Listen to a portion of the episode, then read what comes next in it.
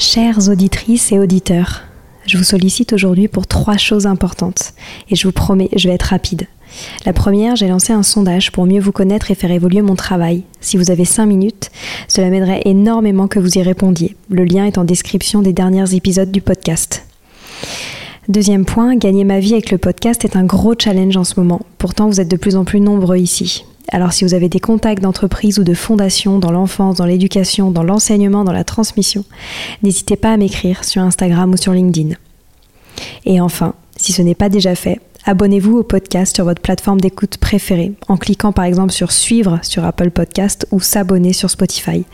Cela m'aide beaucoup à remonter dans les fameux algorithmes des plateformes. En tout cas, je tenais à vous remercier infiniment d'être toujours aussi nombreux à nous écouter. À très bientôt.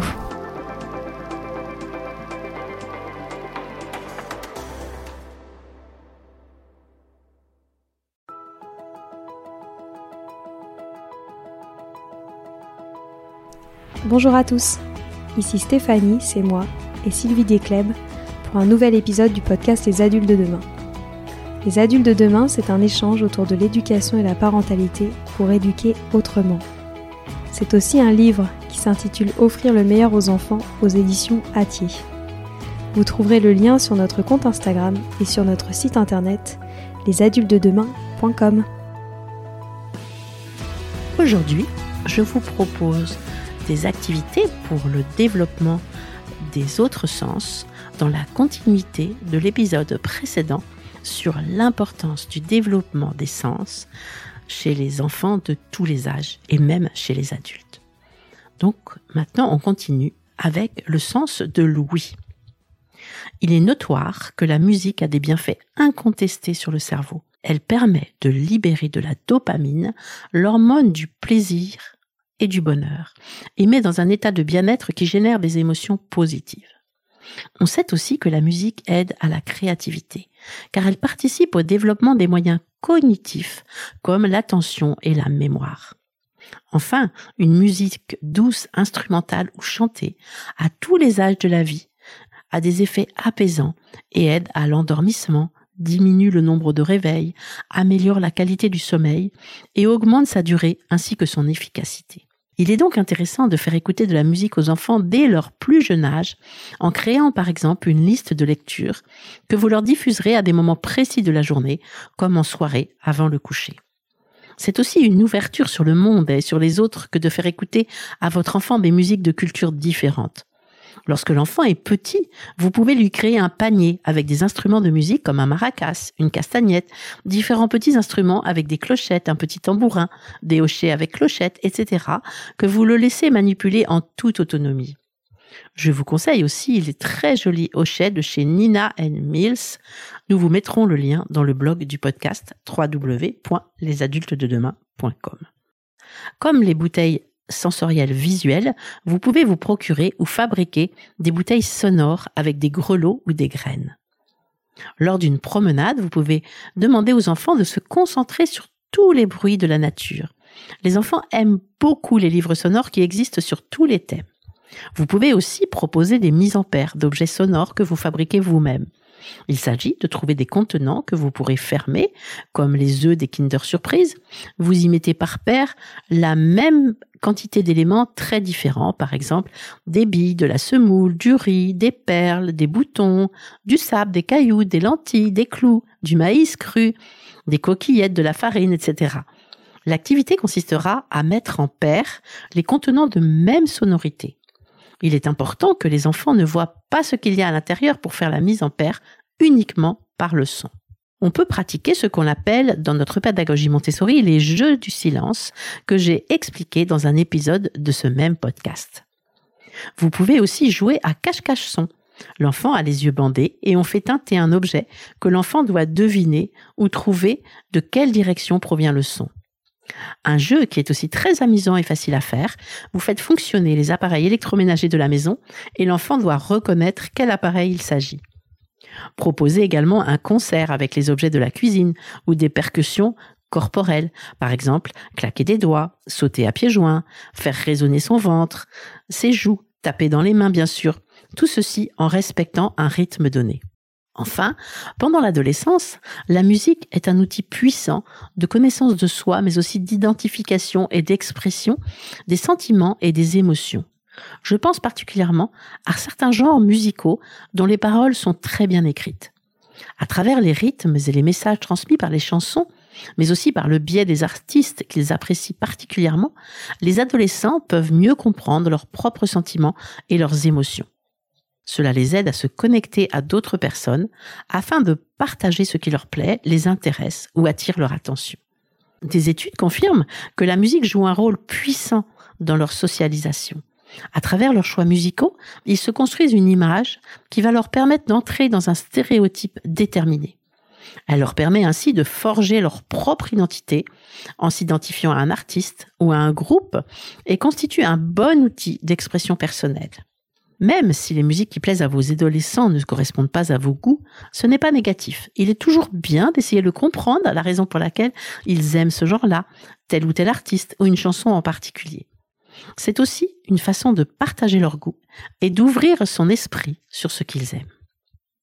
Il est bien évident que les parents doivent être vigilants sur le type de musique, les paroles, les artistes qu'ils écoutent, car il est fondamental que ces musiques leur soient bénéfiques et ne leur fassent pas de mal, ce qui est un danger réel. À tout âge, il est important d'explorer les musiques qui nous procurent des émotions positives. Elles seront toujours à notre disposition pour nous apaiser, nous déstresser et retrouver le calme et la sérénité. Cela fait partie de l'importance de bien se connaître. Parlons maintenant de l'odorat.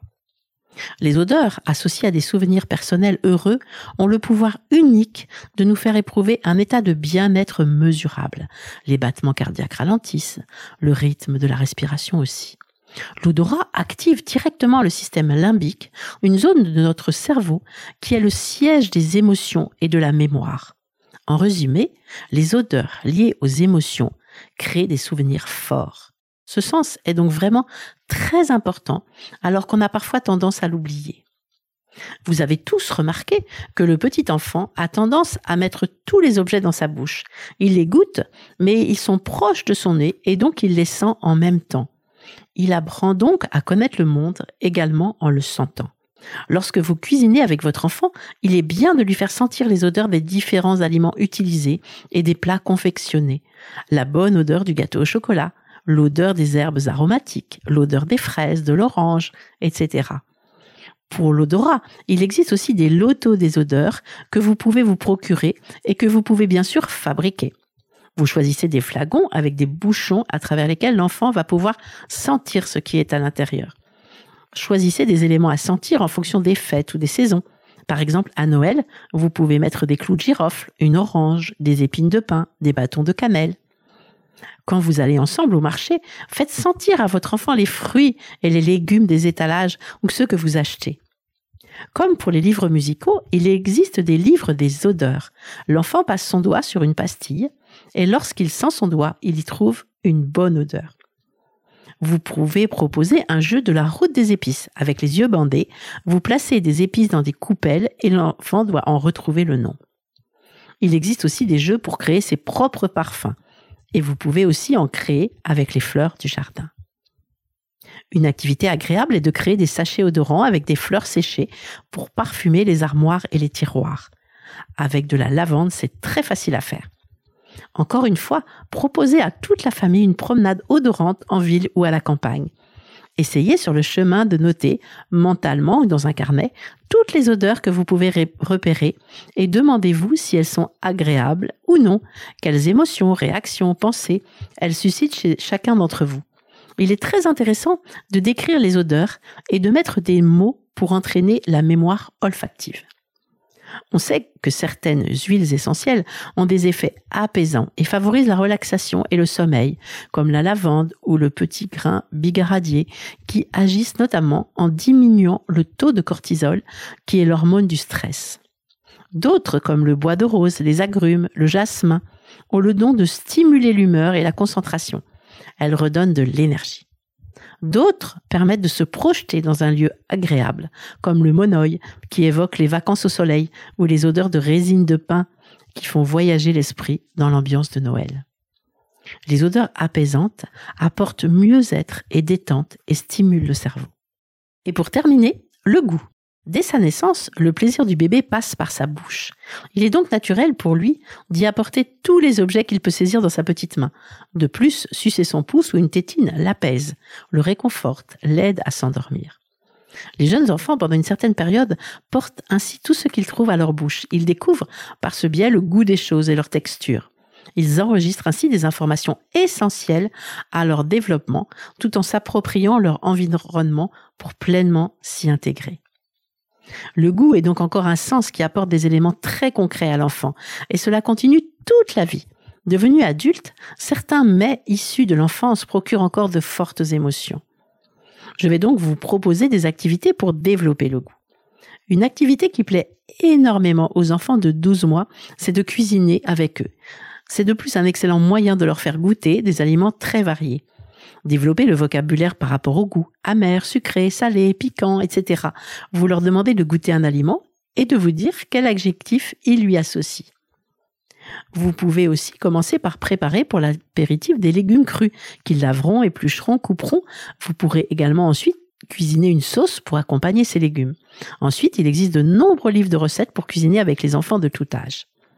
Vous pouvez aussi choisir d'organiser des repas par thème ou par pays, s'essayer à des spécialités régionales et préparer tout un repas sur le thème. Vous pouvez également décider de décliner un même aliment pour tout le repas. Par exemple, une entrée de salade de tomates ou une soupe de tomates, des tomates farcies en plat principal et une tarte sucrée, tomate et miel en dessert. Vous pouvez aussi leur proposer des dégustations thématiques. Des fruits exotiques, différents fromages de brebis, des fruits rouges, de la charcuterie de montagne, toutes les variétés de pommes. Les enfants aiment également lorsque l'on leur fait goûter des aliments en citant le nom de chacun d'entre eux, comme par exemple les agrumes. Orange, pamplemousse, clémentine, mandarine, citron. Vous leur bandez ensuite les yeux, vous les faites à nouveau goûter et ils doivent reconnaître quel est le fruit. Même chose avec des jus de fruits variés ayant tous la même couleur. Orange, mangue, fruit de la passion. L'enfant goûte et reconnaît à quel fruit cela correspond. Vous pouvez ajouter des photos du fruit et l'enfant pose le verre contenant le jus sur la photo correspondante. Même chose avec des poudres blanches, farine, sucre, sel, poudre de noix de coco par exemple. Cuisiner des fleurs peut être aussi très instructif. Les fleurs d'acacia font de très bons beignets, comme les fleurs de courgette, qui peuvent aussi se faire en omelette ou être mangées crues. Les violettes, comme le coquelicot ou la rose, se confisent avec du sucre pour devenir des bonbons. Les capucines peuvent être ajoutées dans une salade. La fleur de sureau fait un excellent sirop. Proposez aussi une activité de peinture comestible. Vous en trouverez des recettes facilement sur Internet. Vous pouvez aussi proposer des mises en paire de flacons avec des goûts différents, comme pour les autres sens. Vous choisissez des flacons avec une pipette et vous y mettez par, par paire du vinaigre, de l'eau salée, de l'eau sucrée, du citron.